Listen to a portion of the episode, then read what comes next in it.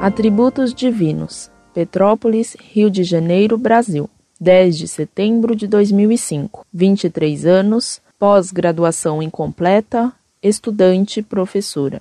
Senhor Orlando, primeiramente, eu quero elogiar o trabalho que o senhor desenvolve aqui neste site, que considero como um maravilhoso local de pesquisa sobre o catolicismo. Tenho uma admiração cada vez maior por apologética. Escrevo esta para lhe pedir encarecidamente elementos da doutrina católica acerca de alguns atributos divinos. Me declaro como católica, mas ainda estou em processo de conversão. Anteriormente, eu me declarava ter um lado espiritual independente de religiões, mas ao estudar algumas religiões, me voltei ao catolicismo. Não precisei receber nenhum sacramento, porque tive criação católica, portanto, já me batizei, fiz primeira comunhão e crisma. Mas, depois dos 15 anos, fui aos poucos me afastando da ideia de religião. E quando passei a cursar universidade, abandonei definitivamente a religião. Passei por alguns problemas emocionais e depois fui aos poucos voltando para as práticas devocionais católicas de fazer orações, ir à igreja, assistir à missa. Sei que tenho mais motivos para crer do que para descrer, e os motivos que me parecem sem sentido são compensados pelos que tenho para crer, ou seja, são justificados pela fé. espero poder fazer com que as questões baseadas apenas em uma fé pura e de certa forma comodista e por uma obediência cega sejam cada dia substituídos por argumentos sólidos que sei que a igreja tem, mas ainda não conheço muito bem. A crença em Deus já me é totalmente aceita, mas no Deus cristão, sumamente bom e misericordioso, creio por causa da objetividade católica e dos milagres que vivem no catolicismo. Peço alguma bibliografia a respeito dos atributos divinos como onisciência, onipotência e onipresença. O primeiro em contraponto ao mal no mundo, o segundo também, e o terceiro, em contraponto, a ideias panteístas que misturam Deus à criação. Sei que já estou começando com temas para lá de difíceis, mas para mim são base de sustentação de fé. De resto, só a mantenho porque a vejo como superior e mais coerente que outras possibilidades,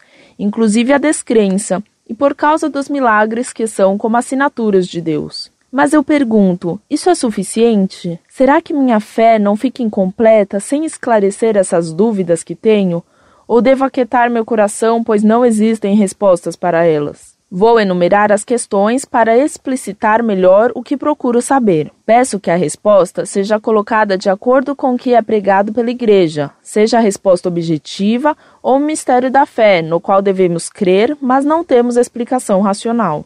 Além, vou tentar enumerar algumas outras dúvidas, que em parte podem ser semelhantes às já colocadas.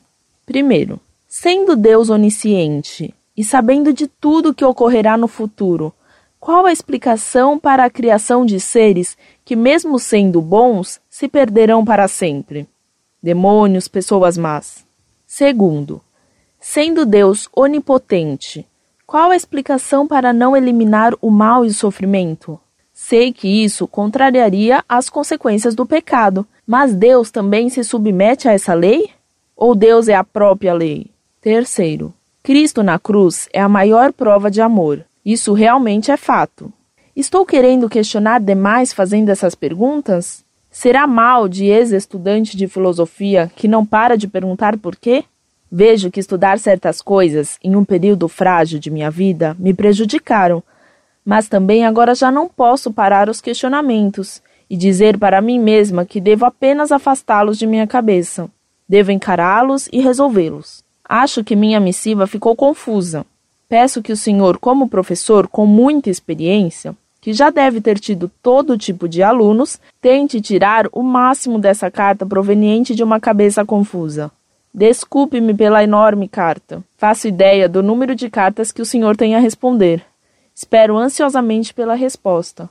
Por incrível que pareça, essas dúvidas não afetam minha fé em Jesus Cristo e Nossa Senhora, a quem sempre direciono minhas preces e me comovo ao me lembrar. Muito obrigada. Na paz de Jesus e no amor de Maria. Muito prezada professora, salve Maria. Sua carta me agradou sumamente. É assim mesmo que devemos fazer. Vou tratá-la por você, por sua juventude e por minha velhice adiantada, mas sem esquecer jamais que você é professora como eu e que eu também passei em minha juventude por dificuldades religiosas. Você faz muito bem em procurar respostas para essas perguntas. É assim que a fé cresce, porque a fé é uma virtude intelectual e ela não repudia a razão. Recomendo-lhe que reze e que estude sim. Creio que lhe faria muito bem ler essas questões que me pergunta na Suma Teológica de São Tomás de Aquino. No site Monfort, resumi algumas das primeiras questões da Suma sobre a existência de Deus e as processões em Deus. São pontos fundamentais da doutrina católica sobre os quais tudo mais se fundamenta. Na Suma, logo depois da exposição das provas da existência de Deus, você encontrará exatamente as qualidades próprias de Deus. No site Monfort, você poderá encontrar ainda respostas a outras perguntas que você me coloca. E a primeira delas é sobre a onisciência de Deus e a perdição das almas. Deus existe na eternidade, fora do tempo. Para Deus não há antes, agora ou depois. Ele conhece tudo no mesmo eterno e fixo agora. Ele não sabe o que faremos antes de que nós façamos algo, porque para Deus tudo é agora. Deus nos criou para o bem e para sermos eternamente felizes com Ele. Ele nos dá toda a ajuda que necessitamos para nos salvar. Mas, para que ser justo, ao nos dar o prêmio eterno, Ele nos fez livres e responsáveis por nossos atos. Seres sem liberdade não podem nem ser premiados nem castigados. Deus nos fez seres livres para poder nos premiar. Por isso, o saber de Deus não condiciona a nossa liberdade. Nós não agimos porque Deus sabe, mas Deus sabe porque agimos. Dou-lhe um exemplo que costumava dar no colégio. Se estamos no alto de uma torre do qual vemos um cego caminhando em direção a um abismo, nós gritamos avisando-o do perigo. Se ele continua a andar na mesma direção, apesar de nosso aviso, nós sabemos que ele irá morrer, mas ele não morre porque nós sabemos. Morre porque quis, porque repeliu o nosso aviso. Não foi o nosso saber antecipado que determinou sua ação, nós previmos a sua morte, mas não a causamos. Do mesmo modo, Deus sabe o que faremos, mas não é o saber dele que determina nossa ação. Escolhemos livremente o que queremos. Só vai para o céu quem Deus leva, só vai para o inferno quem quer. Quanto à sua segunda pergunta sobre o mal, antes de tudo, há que distinguir mal ontológico e mal moral. Os gnósticos se perguntavam de onde vem o mal. Deus é bom e tudo o que ele fez é bom. É o que se lê no Gênesis capítulo 1. Deus dizia ser boa cada coisa que ele criava, e contemplando o conjunto de sua obra, Deus disse que o todo era muito bom. Portanto, tudo que existe é bom. O ser é, na medida que tem qualidade em ato. Deus, sendo ato puro, é bem absoluto. Tudo que ele criou é bem, mas não bem absoluto. Toda criatura é boa, mas seu bem é limitado, finito, relativo. Então, toda criatura não tendo o bem absoluto, carece de algum bem, e nesse sentido restritivo, teria carência de um bem maior que ela. Por outro lado, o mal não pode existir enquanto ser. Como explicou Santo Agostinho em seu livro Contra Maniqueus, existir é melhor do que não existir. Existir é um bem. Se o mal absoluto existisse, ele teria o bem da existência. Então, não seria mal absoluto. O mal é uma falta de ser, uma falta do que devia existir ou uma falta de ordem. Se me faltasse um braço, isso seria um mal. Um buraco na pista de uma rodovia é um mal pela falta de asfalto. Se tenho uma orelha a mais na fronte, isso seria um mal pela falta de ordem. A treva não existe. O que existe é a luz. A treva é uma falta de luz. O inferno existe. Então ele é um bem, pois faz justiça. Por outro lado, o mal moral existe. Roubar é um mal moral, mas roubar não é uma coisa, é uma ação. Não há então coisas más, mas pode haver ações más. Não há substantivos maus, há verbos maus. Mentir, roubar, adulterar, fraudar são verbos que indicam ações más.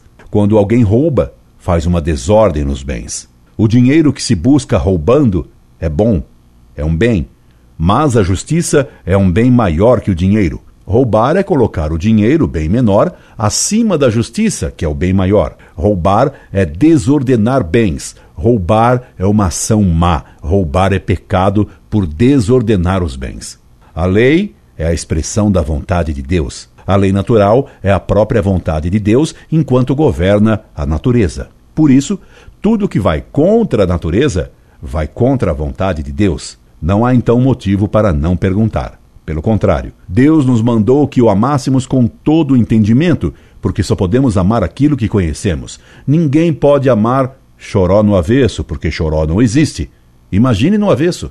Para amar a Deus, devemos procurar conhecer todo o possível a respeito dele. Por isso, o estudo é a fonte da que alimenta o amor. Todo amor vem do conhecimento. Pergunte, estude e ame a Deus com toda a sua inteligência e vontade. E tendo alguma dúvida que eu possa solucionar, estarei pronto a fazê-lo quando você me indagar. Deus aguarde sempre em sua santa lei. Incorde Jesus Semper, Orlando Fedeli.